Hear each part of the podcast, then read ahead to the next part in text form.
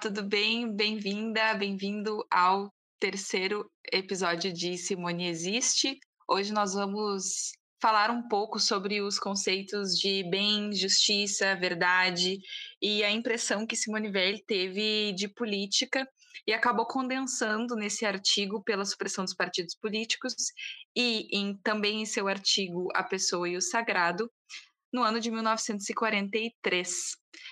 Hoje nós estaremos acompanhados da professora Dalva, que é professora de Direito Romano, História do Direito e Instituições de Direito na Universidade Federal do Rio Grande do Sul, doutora e mestre em Sistema Jurídico Romanístico pela Universidade degli Studi de Roma, chamada Tor Vergata, e também foi colaboradora do Serviço de Estudo de Direito Comparado da Corte Constitucional Italiana. É um imenso prazer tê-la aqui, professora, e eu vou abrir um espaço agora para o Rafa se apresentar. Olá, olá, sejam todos bem-vindos e bem-vindas. Então, nesse terceiro episódio, a gente vai se debruçar com uma dimensão muito mais política, né? Em Simone, e, obviamente, de forma nenhuma, ela deixa de ser menos filosófica, menos utópica, menos transcendente, a partir de tudo que. todo esse pensamento que a Simone acabou construindo através da vida dela, né? Como a Gabi falou, essa é uma obra que acaba sendo publicada já no fim da, da vida de Simone. E é interessante a gente notar, e à medida que a gente vai conversando junto com vocês, uh, isso vai ficando bem transparente, como ela aplica os conceitos de, da filosofia dela, das coisas que ela tinha construído, pensado antes, nessa noção a respeito de política, o que leva ela a gerar essa provocação, né? Sobre como talvez, e segundo ela defende, defende isso ferrenhamente, as sociedades e, e o mundo seria melhor se não houvessem partidos políticos. Então, para começar, professora, eu gostaria de fazer uma citação e uma pergunta. A citação é a seguinte: Acima das instituições que se destinam a proteger o direito às pessoas e às liberdades democráticas, é preciso inventar outras, voltadas a identificar e abolir tudo que, na vida contemporânea, esmaga as almas sob o jugo da injustiça, da mentira e da feiura, que são opostos aos a tríade de princípios da Simone, certo? A justiça, a verdade e a beleza. É mister inventá-las, pois são desconhecidas, e é impossível duvidar de que sejam indispensáveis, ela diz.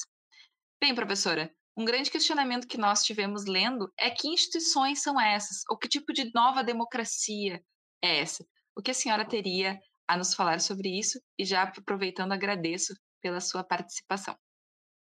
Eu gostaria de começar agradecendo a Gabriela Vesca Porto Alegre pelo convite para estarmos aqui dialogando sobre a obra de Simone Weil.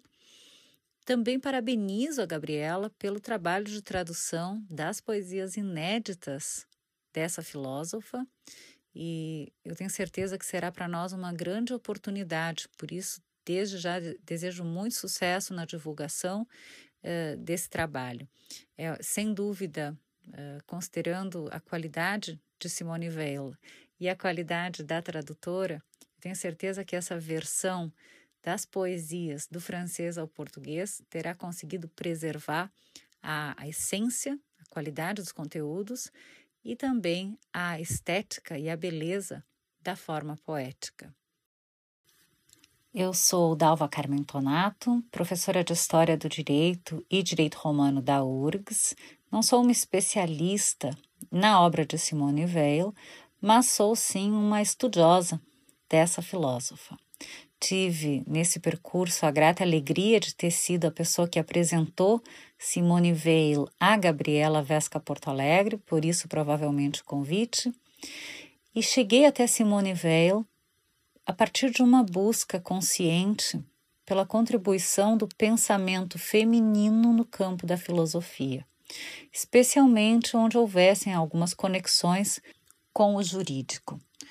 Bem, os temas que trata Simone Weil são principalmente a questão da coexistência entre a subjetividade do indivíduo nas coletividades, de um equilíbrio nessa relação entre o indivíduo e a comunidade e a coletividade organizada. Como pôr remédio a essa situação? A democracia deliberativa seria uma saída? Bom, a Simone Weil nos diz que a democracia é apenas um meio, importante é pôr em prática aqueles valores. Como professora de direito romano, eu concordo que não importa como se chegue à noção de bem público, desde que se chegue a ela. O que acontece na nossa sociedade moderna é que talvez mais do que os instrumentos, a gente precise de uma escala valorativa de autocrítica da nossa sociedade e justamente a grande crítica é essa racionalização dos processos, em que nós perdemos aquela capacidade que o ser humano religioso tinha de identificar que nós dependemos dos elementos naturais e que é preciso haver um respeito e uma tutela, que nós não façamos isso por meios, por meios irracionais, é uma questão que sim, nós temos que nos colocar, mas que, que a razão a afirmação da razão nos leve a, a lesar aquilo do qual nós dependemos, e inviabilizar aquilo que nos garante a existência, então isso realmente a gente não consegue entender. Simone Weil diz: nós precisamos inventar instituições. Esse é o caminho uh, quais instituições humanistas, religiosas, de fato, esses processos de racionalização fizeram com que nós perdêssemos, nós fôssemos suprir as nossas necessidades materiais, o, o privado abriu um espaço para não precisar mais ficar se preocupando com o bem público, se preocupar com o seu bem privado, mas ele confundiu o seu bem particular com a satisfação das necessidades materiais. Provavelmente fruto de muito tempo de privação. Uh, imagina na antiguidade, uh, qualquer seca ou qualquer uh, podia tirar o sustento material das coletividades durante um bom período, as guerras, todas as calamidades. Bom, nós vivemos num momento em que nós podemos buscar o nosso bem-estar material, mas nós precisamos dignificar a política. Essa é a grande saída. Dignificar a política e tornar isso um processo consciente, mas também a gente precisa mudar, reformar a sociedade na sua escala axiológica, para que ela perceba que aquele discurso de uma razão pura não, não, não pode existir, não se sustenta, que o ser humano não tem só necessidades materiais, mas mesmo essas necessidades materiais não estão sendo racionalmente satisfeitas, porque nós estamos. Uh, destruindo aquilo que viabiliza a nossa existência. Então, essa autocrítica que é necessária instituições humanistas, religiosas, tudo serve se nos leva à finalidade, que é o efetivo bem público. E para se chegar nesse estágio de autocrítica, a gente precisa realmente de atenção e de sensibilidade. Muito obrigada, professora, pela resposta. E aí me vem o questionamento, né? Do que seria esse bem público? Porque eu percebo atualmente haver uma confusão entre o bem e sua estrutura axiológica, então de princípios, o que a gente pode procurar bastante na filosofia veliana, e a satisfação das necessidades materiais, ou seja, da questão da administração, né? Qual é a diferença entre administrar o bem, então administrar a base do que guia a sociedade, e administrar o, o, o, poder, o dinheiro, né?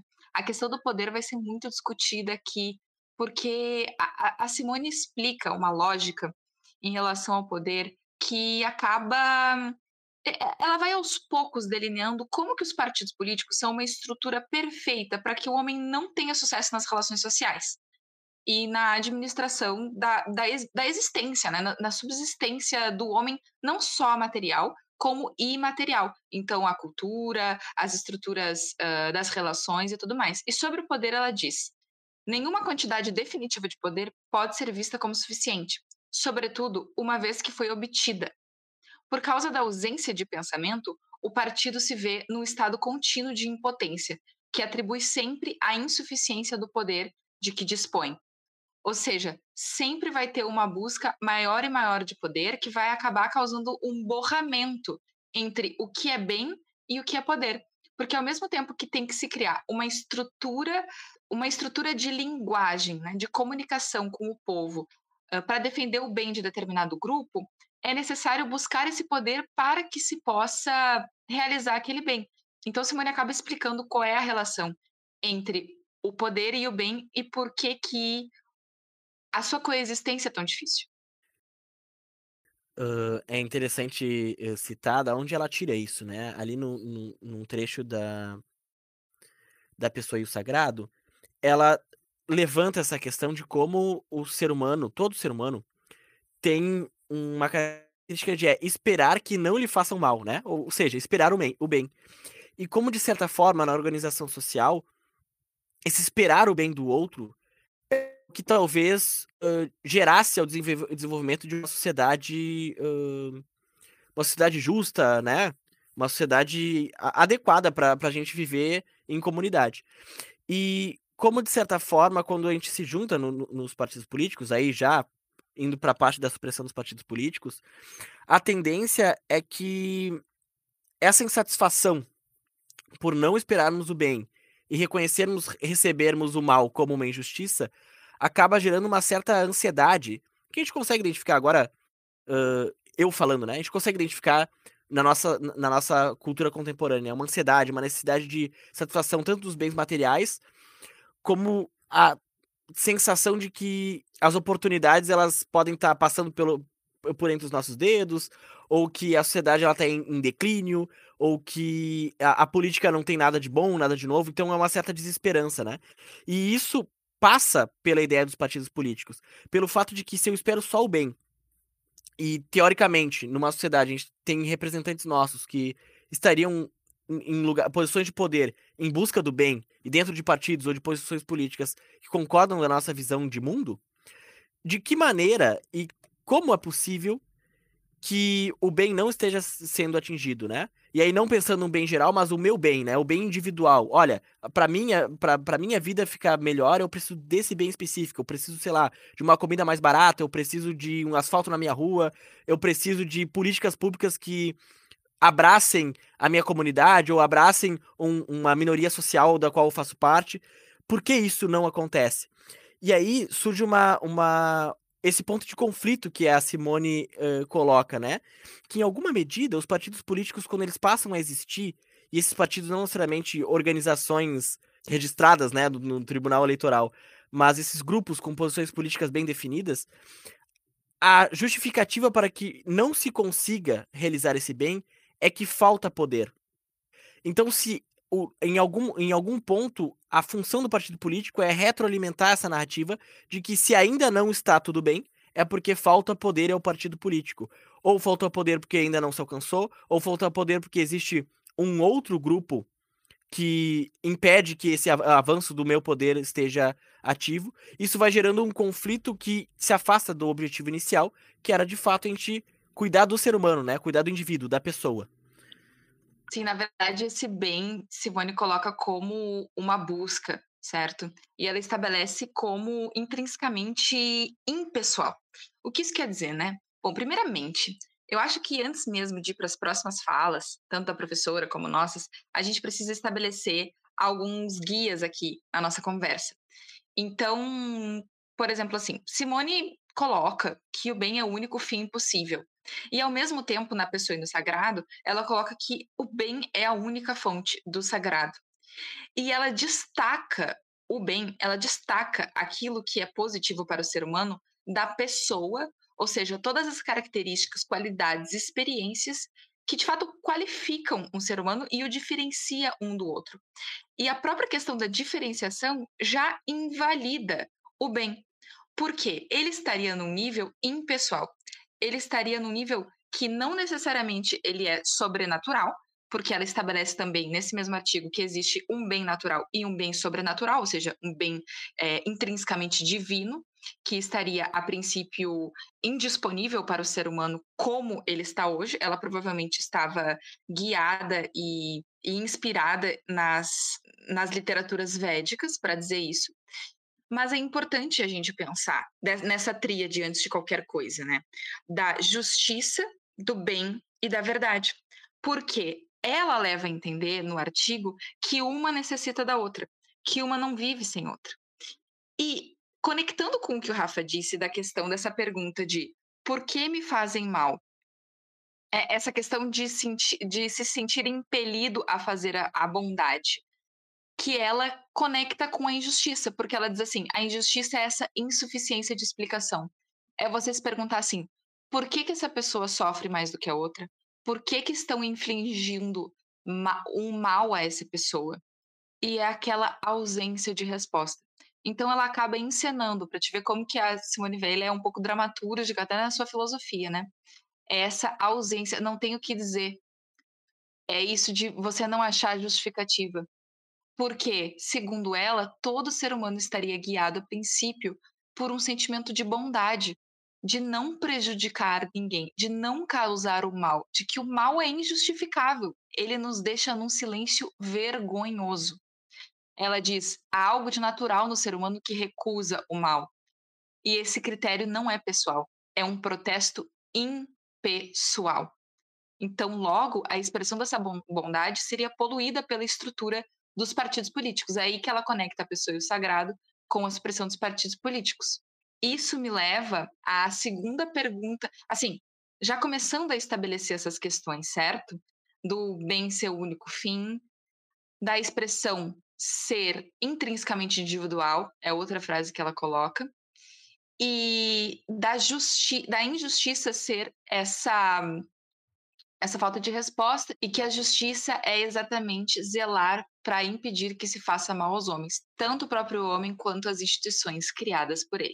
Falando em instituições, né, é interessante a gente ter uma perspectiva de como foi construído esse quadro que a Simone fala, de que, certa forma, se mantém até hoje né, nas nossas instituições políticas. Então, eu gostaria de saber da professora Dalva se ela podia nos dar essa perspectiva do percurso histórico em relação à dinâmica entre o bem privado e o bem público, relacionando com a análise de Simone. Por quê? Porque as instituições nada mais são instrumentos para gerir esse bem público, essa noção comum de sociedade e de, de, direcionamento para o que uma comunidade, seja ela menor ou, ou, ou nacional ou internacional, acaba atingindo. O tema do equilíbrio entre interesse particular e bem comum ele está presente muito vivo no pensamento de Simone Weil. Ela analisa essa questão na obra pela supressão dos partidos políticos e essa conclusão a qual ela chega, que o único modo de se atingir o verdadeiro bem comum seria suprimindo os partidos políticos. Por quê? Ela parte de uma análise que está ligada ao contexto francês entre as duas grandes guerras mundiais, da lógica partidária. Ela aponta dois problemas: um de ordem interna, da relação entre o partido como coletividade humana organizada para fins políticos e o indivíduo, considerando que esse indivíduo não teria a, a garantia da sua liberdade intelectual dentro de uma coletividade partidária. Justamente a ideologia do partido estaria pré-definida pelas camadas mais elevadas desse partido e aos demais, aos militantes, caberia apenas a adesão e a militância sendo que Simone aponta que todo e qualquer uh, avanço de consciência, todo e qualquer raciocínio mínimo, ele é feito sempre pelo indivíduo. Apenas por efeito de contágio e convencimento se espalha para a coletividade. Bom, isso num aspecto interno. Num aspecto externo, ela analisa que a dialética partidária é impossível, insuficiente ou não é o método adequado para se chegar a uma noção verdadeira de bem comum, até porque cada partido luta para a afirmação da sua ideologia, mas a sua ideologia é apenas uma verdade parcial, correspondendo ao interesse daqueles, daquele grupo social que está ali organizado no partido.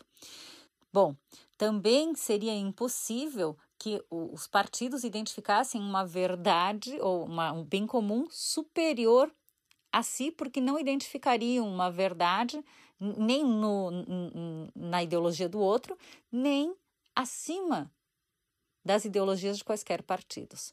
Então, essa seria a grande dificuldade com relação ao sistema político partidário. Mas haveria uma alternativa a esse sistema? Simone Weil identifica que o mais próximo que se chegou na França do que fosse o bem comum estaria na, nos cadernos de queixa do antigo regime, que levaram então a, a que se evidenciasse os, os grandes problemas e as grandes questões da coletividade francesa e no que acabou derivando então na Declaração dos Direitos do Homem e do Cidadão, acabou viabilizando a, a organização dessa, dessa declaração. Bom, seria viável algo como essa a busca da identificação do consenso geral hoje, prescindindo da, da, ideia de representação da vontade e prescindindo da dialética político-partidária, mesmo da existência dos partidos políticos, ora, se isso já aconteceu na antiguidade e em situações como na democracia ateniense, com essa democracia direta, e na República Romana, com algumas instâncias de deliberação por consenso, Claro que poderíamos hoje, especialmente com o desenvolvimento da tecnologia. Talvez haja outras barreiras, e as principais barreiras, especialmente no modo como a nossa sociedade encara a atividade política e a participação política. No primeiro momento, a questão da especialização da atividade política. No segundo momento, a própria lógica político-partidária, que justamente ao invés de buscar as convergências e os consensos, foca no dissenso e quando a sociedade civil se dispõe a participar dessa discussão política, o que se vê é basicamente a afirmação da noção amigo-inimigo. Ou tu és dos meu, do meu grupo e nós somos amigos, ou tu és meu inimigo. O inimigo tem que ser aniquilado. Então, essa lógica é agressiva e afasta muitas pessoas, especialmente aquelas mais equilibradas, desse tipo de debate. Agora também as condições materiais, a questão do trabalho, da multitarefa, do entretenimento, tudo então convergindo para que as pessoas deixem de participar até das decisões do seu próprio condomínio, que dirá do seu município, do seu estado. Portanto, encontrar mecanismos para ampliar essa participação. Na Constituição Brasileira de 1988 a gente já tem alguns, então a nossa Constituição não é uh, absurdamente carente, lacunosa nesse aspecto. Nós temos a iniciativa de lei popular, nós temos uh, uma, uma, série pra, de mecanismos. Para essa participação, o maior entrave, ao meu ver, está justamente na mentalidade social, na nossa escala axiológica, que acabou colocando o, o campo das decisões políticas como algo ruim, negativo, que as pessoas não, das, do qual as pessoas não desejam participar, para o qual elas não têm tempo de participar e muito menos vontade. Então, na verdade, a gente tem aqui uma sociedade moldada na busca intensa pela satisfação das necessidades materiais, o que nos, nos envolve com uma carga de trabalho intensa, a multitarefa, porque com a mudança então do contrato, contrato sexual do trabalho, a gente tem agora uma necessidade de partilhamento das tarefas domésticas, o cuidado com os filhos, a atomização do indivíduo na sociedade, a quebra das estruturas de apoio e, e, nós temos então as pessoas aqui muito voltadas para o seu interesse privado e sem a percepção de que podem e devem colaborar na definição daquilo que é importante para todos, aquilo que é público. Essa atomização e esse enfraquecimento do indivíduo na sociedade é que a gente precisa reverter. A gente precisa, então, encontrar novamente aqueles laços sociais que nos faziam querer fazer parte da sociedade. Antônio Damasio, um neurocientista português radicado nos Estados Unidos, nos lembra o seguinte: até as abelhas, que são animais irracionais, entendem que aquilo que é bem para a colmeia é também o bem para a abelha. Em que momento na nossa sociedade a gente perdeu isso? O que nos fez perder essa percepção? Isso é o que a gente tem que combater, seja por instituições humanistas, seja utilizando o lado positivo de todas as instituições que já foram criadas até hoje, ou inventando pois novas. Pois é, professora, em que momento nós perdemos isso? Se é que nós já tivemos essa mesma consciência das abelhas, se é que a razão humana nos permite ou nos ajuda a estabelecer esse vínculo tão forte de colaboração e cooperação certo? Eu acho que, assim, na visão de Simone, a pedra de toque para responder essa pergunta é a questão da atenção.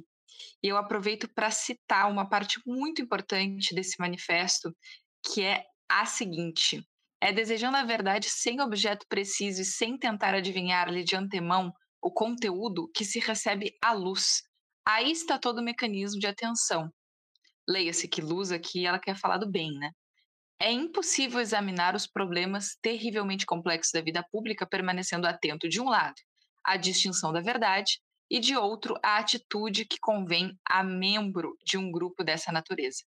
A faculdade humana da atenção não é capaz de manejar simultaneamente esses dois objetos.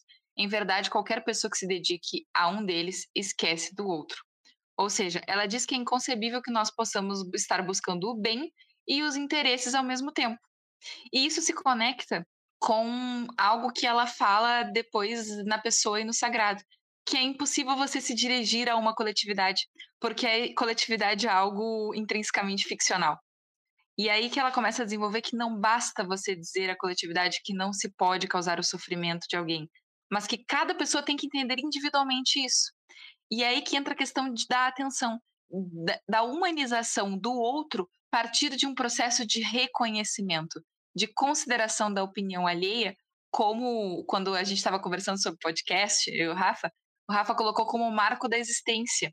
E é exatamente isso, porque a Simone acredita que seja, de fato, um, tra um trabalho, relacionando com a, com a fala da professora, um trabalho de abelhinha mesmo, de cada ser humano fazer um desenvolvimento num estado de solidão, porque ela coloca na pessoa e no sagrado que a única forma de realizar esse desenvolvimento e de aceder a essa luz, ou seja, iluminar-se a respeito do que é o bem, é estar num processo exponencial de impessoalidade, desconectar-se do ego, desconectar-se da condição de pessoa. O que, claro, sendo realista aqui, não é acessível a todos, certo?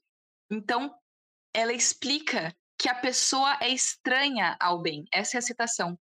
O bem tem raízes que vêm do céu. Então seria, o bem seria algo muito mais sutil do que concreto, muito mais acessível num nível intelectual, mas não necessariamente mais elevado que os outros, no nível intelectual, em que a pessoa teria que se afastar um pouco das coletividades e do meio social para tentar compreender e somente sozinho, somente em solidão. Então ela coloca isso como processo, ela coloca uma metodologia para que isso seja realizado. Me parece que quando a Simone faz referência a essa fonte do bem, né? A, a única, o único elemento capaz de identificar o bem de fato não vai ser uma coletividade que é um ente despessoalizado, e sim a pessoa, o indivíduo. Uma noção saudável de sociedade partiria muito mais da soma dos indivíduos a soma dessa percepção individual a respeito do bem, do que a tentativa de uma construção coletiva, de, de, uma construção de um conceito coletivo de bem. Por quê? No artigo pela supressão dos partidos políticos, ela indica que o simples fato de estarmos no meio de uma lógica coletiva, automaticamente o indivíduo acaba sendo suprimido. Por quê? Já falando sobre isso. A ideia de que dentro de um partido político se cria um ciclo infinito de necessidade de poder. Então, é ou é poder para realizar o bem, ou poder para alcançar um bem que ainda não foi alcançado. E, em algum momento, a função do partido político é manter a si mesmo. Nesse sentido, quando a gente passa a pensar, quando uh, passa a pensar como essa noção de bem vai ser construído dentro de um coletivo, vem a ideia da que a Simone fala na, na Espera de Deus, de que quando tem mais de três pessoas reunidas, elas são contaminadas pela linguagem coletiva. E aí, fazendo aquele link com a ideia da, das abelhas e da colmeia, né? Aparentemente, essa lógica de colmeia não parece funcionar para Simone quando refletida na humanidade.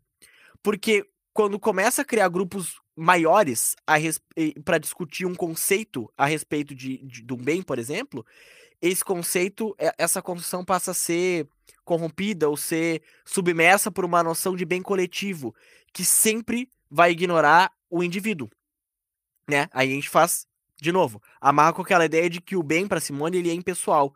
Então, a coletividade tentando abarcar mais pessoas, ela tem que criar conceitos genéricos que atinjam a pessoalidade dos outros e não essa dimensão impessoal do ser humano, de certa forma gerando um desvio de rota né? Um desvio de, desvio de rota bastante importante que acaba criando consequências uh, notáveis, tanto na política, na organização social, na, na organização cultural, na construção da história e das instituições. Sim, como uma ótima poeta que ela é, a Simone é muito sintetizadora. Esse artigo, ele é relativamente breve, certo? E ela já consegue desenvolver a ideia de que a depender da posição que eu ocupo na sociedade, na posição que eu sou posto no momento de socialização, a verdade muda. Então, o que que ela faz para chegar a um conceito de verdade concebível? Ela simplifica. Então, assim, ó, eu cito a seguinte frase: Jovens que se diziam ligados ao gaullismo como a um análogo francês do hitlerismo acrescentavam, aí ela cita, a verdade é relativa, mesmo na geometria. Elas tocavam o X da questão. Então, um elemento, uma forma geométrica vista de um ângulo ou de outra, pode mudar. Exatamente por isso que ela confirma que a verdade só tem uma, e ela não está no nível das palavras, ela está no nível das demonstrações, dos gestos, de realizar essa bondade a qual todo ser humano é impelido. O que tu acha sobre isso, Rafa? Uh, sobre isso, né? Sobre essa noção de, de verdade, é interessante que, que a Simone ela não está tratando da verdade absoluta, né? Mas dessas percepções que os diferentes coletivos ali do gaullismo ou do hitlerismo traziam a respeito disso, em que, de certa maneira, quando a gente tem uma, uma ideia de, de partido político ou, ou, ou de grupo fechado político, a tendência é se criar uma verdade interna para aqueles grupos. E, uhum. como a uhum. professora tinha falado, essa ideia da, da lógica política a partir do, do dissenso. Os partidos políticos, eles passam a trabalhar a partir do dissenso e não do consenso. Então, cada partido traz uma verdade interna, e essa é uma verdade com V minúsculo, vamos dizer assim, e passam a disputar no campo político quem vai ter o monopólio a respeito da verdade, a partir dessas, dessas mini verdades que são, obviamente, faccionadas, né? E, e não atingem uma, uma verdade geral, de forma a poder gerir o bem público. E aí a gente tá falando, a gente fala, tá falando sobre, sobre um, um aspecto bastante abstrato, mas na prática, a ideia da política acaba culminando por como gerir o bem público, como distribuir o orçamento público. E em algum momento, a gente pode perceber, inclusive nos tempos de hoje, que a ideia de bem público acaba mudando. Por exemplo, a gente está tendo atualmente movimentos que dão um foco muito maior para as questões ambientais do que a gente tinha há 10, 20 anos atrás. Por mais que há 10, 20 anos atrás já tinha avisos a respeito disso. Se começa a se criar uma ideia de que, olha, se não passarmos a gerirmos bem isso, vai acabar, ou alguma ou, ou vai, vai gerar uma escassez e um mal que nós não desejamos, né? Talvez um pouco tarde demais, talvez um pouco tarde demais. Mas é interessante como essa noção do bem público acaba mudando independente das verdades internas dos partidos. Então, talvez o que um partido há 20 anos atrás se posicionava a respeito do ambientalismo, hoje o mesmo partido muda de postura pelo fato de que, com a mudança dos tempos, mudam a ideia de, de bem público. E aí eu acho interessante perguntar para a professora de que forma era a tratativa do bem público em Roma, que talvez uh, seja o povo que, que no, no, Ocidente inaugurou essa noção de coisa pública, né? E quais são esses indícios de transição do bem público, com como essas alterações foram mudando em face da mudança das estruturas sociais e humanas em geral, de forma que a gente possa fazer um paralelo de como começou esse processo, né? E um padrão de mudança que é interessante para ver de que forma também essa própria verdade dos partidos políticos acaba mudando através do tempo, a depender de que tipos de bem, né? De qual é a percepção a respeito de bem público que se tem em determinada época. E eu gostaria de fazer um parênteses que a Simone cita, inclusive, nesse artigo dela, que o partido é, a princípio, um instrumento para servir a uma certa concepção de bem público. E a respeito da polarização crescente que o Rafa comenta em sua fala, a Simone nos leva a entender que tomar partido nessa lógica na qual estamos inseridos, tem se tornado mais importante do que tomar ação. Ela mesma diz que a cada vez que o homem é convencido ou levado a se posicionar a favor ou contra alguma coisa, isso o ceifa de seu pensamento. Portanto, agora eu, eu deixo a professora Dalva para responder a pergunta do Rafa sobre como foi a transição do poder público no tempo, e a sua relação com as esferas sociais e a concepção da professora também fazendo relação com a obra de Simone. Se em Roma ainda se consegue um pouquinho de espaço para os particulares, de todo modo, a, a, dignificação da política, a busca da glória, faz com que essa seja uma sociedade que ainda coloca o bem público acima do bem dos particulares, mas com uma balança pendendo aqui muito mais para um lado do que para o outro. Contra esse estado de coisas que de algum modo aniquila o indivíduo em prol do bem comum, que reage e se insurge a modernidade. A modernidade vai fixar a razão como a sua deusa suprema com as revoluções, especialmente a Revolução Francesa, buscando implementar esses processos de racionalização da vida em todos os campos, inclusive o político. E nesse campo, projeta as constituições modernas, que vão tutelar, colocar como cláusulas pétreas aqueles direitos individuais afirmados pela Revolução e vão organizar o poder político, institucionalizando, só que um, destacando, por outro lado, da sociedade civil. Esse poder político vai ser organizado em judiciário, executivo e legislativo, o legislativo sendo uma Câmara de representantes que então tenta identificar o que é o bem público, manifesta isso através da lei, ou o judiciário com a função de fazer, de fazer cumprir essas leis, e o executivo de atuar na prática as necessidades relativas ao bem comum. Mas tudo isso com essa cláusula de barreira em relação aos indivíduos. Aos indivíduos cabe então votar pagar tributos e apenas a alguns é dado, então, participar do Estado aparato mediante eleições. Bom, a gente vê que aqui o que se enfraquece é aquele elo de, que havia nas, na organização religiosa e na organização das sociedades antigas, em que cada indivíduo se sentia parte, agente ativo de fiscalização e de aplicação daquilo que dizia respeito ao bem público. Hoje, com essa separação entre sociedade civil e Estado aparato, o que se rompe é justamente isso. Parece que há mais uma oposição entre o que é o poder público, o interesse público, e o que é relativo aos particulares e que diz respeito aos particulares. Se perdeu, então, aquela noção de que tudo aquilo que favorece a colmeia favorece também a abelha, que é algo intuitivo e irracional nos animais gregários. Nós conseguimos perder isso nessa evolução. Então temos que resgatar essa característica. Muito obrigada por essa oportunidade de pensar um pouquinho junto com Simone Weil, pensar as questões da atualidade através do pensamento de Simone Weil. Um grande abraço e muito sucesso. Eu estou muito curiosa para fazer a leitura da tua tradução. Forte abraço a todos.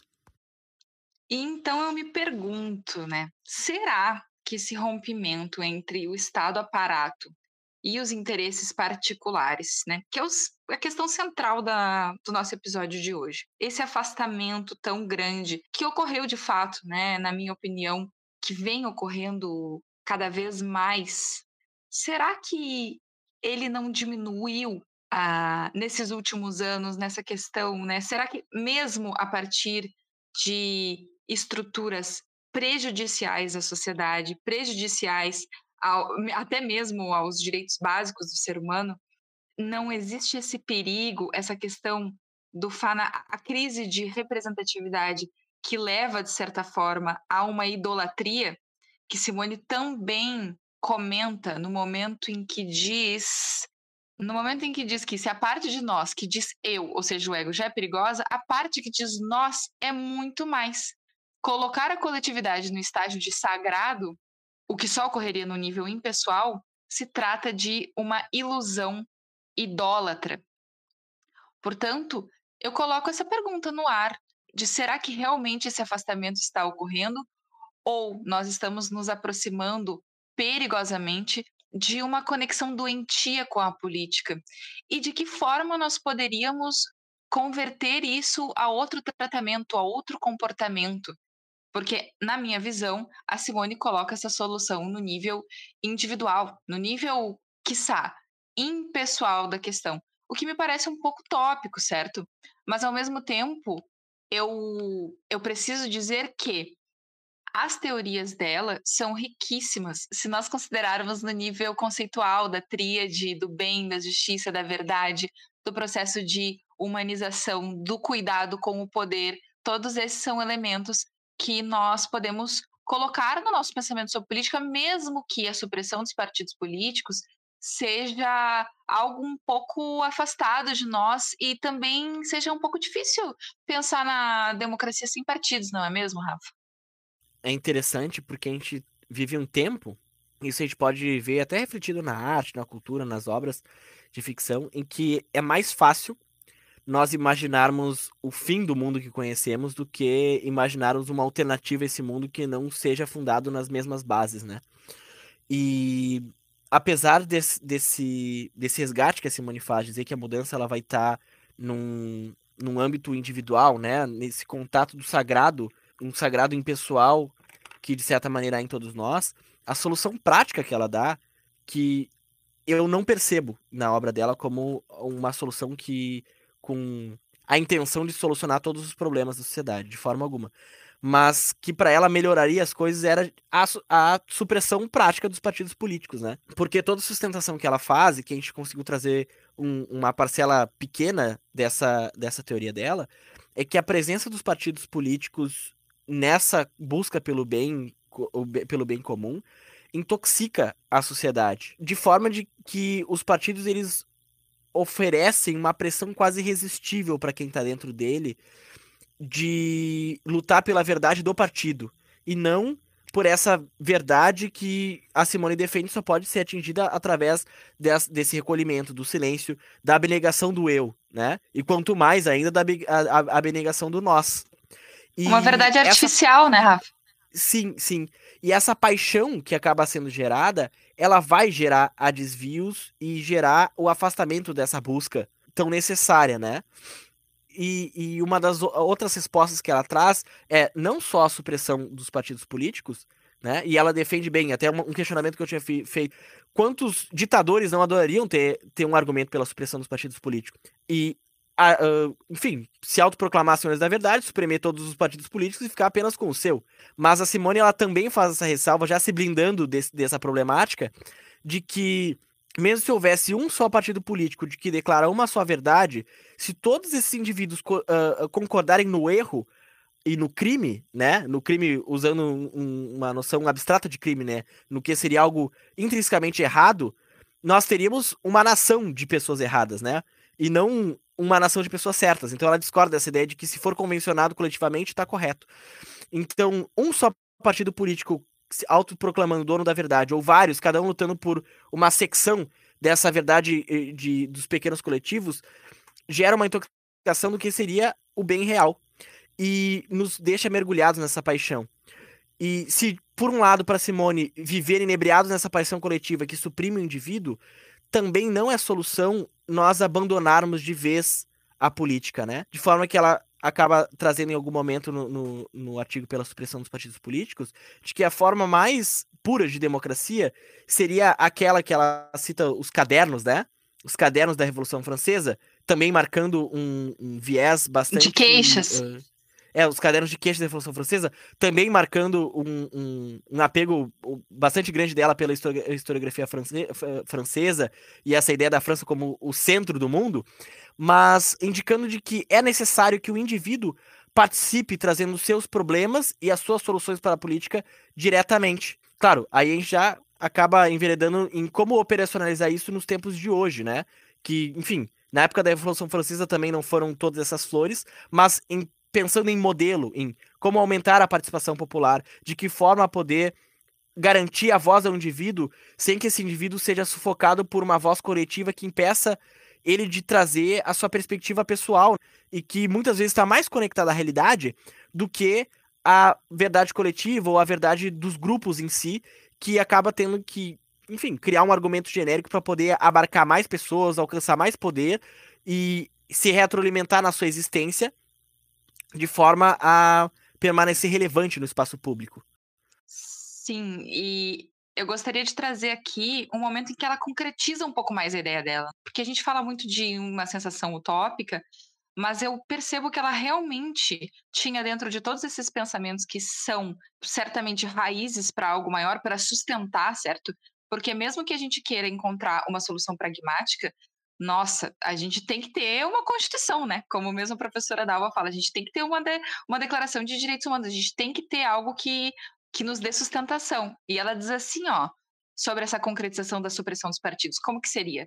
Os candidatos não dirão aos eleitores, levo esta etiqueta política, o que é bem pouco pedagógico em, em relação à assimilação pelo público de suas atitudes concretas diante de um problema.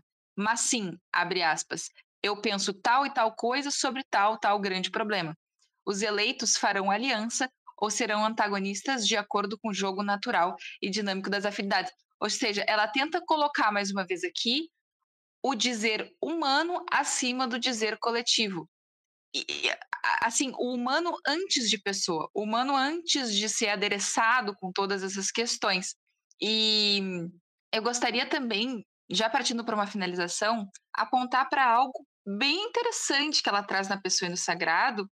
Ela leva a entender que a coletividade ela só pode evoluir quando existe nela um espírito em estado de solidão. Ou seja, mais ou menos, pondo nas minhas palavras, um guru, certo? Para que esse pessoal sobrepasse o coletivo. É como se essa pessoa, esse espírito, ele pudesse injetar na sociedade uma iluminação sobre o que seria isso que ela deveria buscar. E nós já presenciamos na sociedade grandes personalidades que a guiaram para a bondade, como por exemplo Martin Luther King ou Gandhi. E sobre isso ela afirma que para que o homem conheça esse impessoal, deve ser dada a ele não só a solidão. Ele não deve buscar a solidão, mas deve ser dado o que ela chama de silêncio caloroso. E esse silêncio caloroso seria uma combinação perfeita entre pouca interferência do coletivo e um refúgio. Eu tenho consciência de que isso é extremamente raro hoje em dia para a maioria das pessoas, exatamente por causa dos moldes nos quais uh, nós somos colocados e nós mesmos nos colocamos para conseguir viver na realidade que, que nos é dada, que nos é apresentada mas eu gostaria de inspirar os ouvintes, quem quer que esteja ouvindo, e, e colocar isso no mundo, de como nós poderíamos criar espaços de possibilitar o ser humano conhecer a si mesmo, porque de fato eu acredito que o ser humano que conhece a si mesmo e que entende a si mesmo consegue ser um cidadão melhor e consegue operar melhor, entender melhor o que é o bem, bem público e colaborar para que eles concretize, mas ao mesmo tempo que essa pessoa tenha um refúgio, ou seja, tenha as condições básicas de subsistência. Assim, quem sabe, nós teremos mais espíritos livres, espíritos autocompreendidos, espíritos fortes, para no, nos guiar num caminho diferente e melhor. Perfeito, acho que a gente termina assim, né? Gente, muito obrigada pela escuta. Não sei se o Rafa tem alguma última palavra, mas agradeço à professora Dalva por fazer essa colaboração aqui com a gente hoje, esse estudo contínuo de Simone. É, eu fico muito feliz de poder compartilhar todo esse. de poder traduzir um pouco, né, Rafa? É, agora para essa versão falada da obra de Simone, porque realmente ela é muito importante e ela engata discussões que nós todos precisamos bastante. Claro, e sou muito grato pela companhia de todos vocês. E a nossa missão aqui, né, obviamente não é esgotar o conteúdo da Simone, ou talvez nem, nem se alvorar ter a condição de, de se tornarmos intérpretes tão fiéis assim. Mas a ideia é exatamente se a gente puder suscitar em vocês essa curiosidade para ir lá ler, procurar e também pensar sobre esses temas, eu acredito que já é uma missão cumprida pra gente.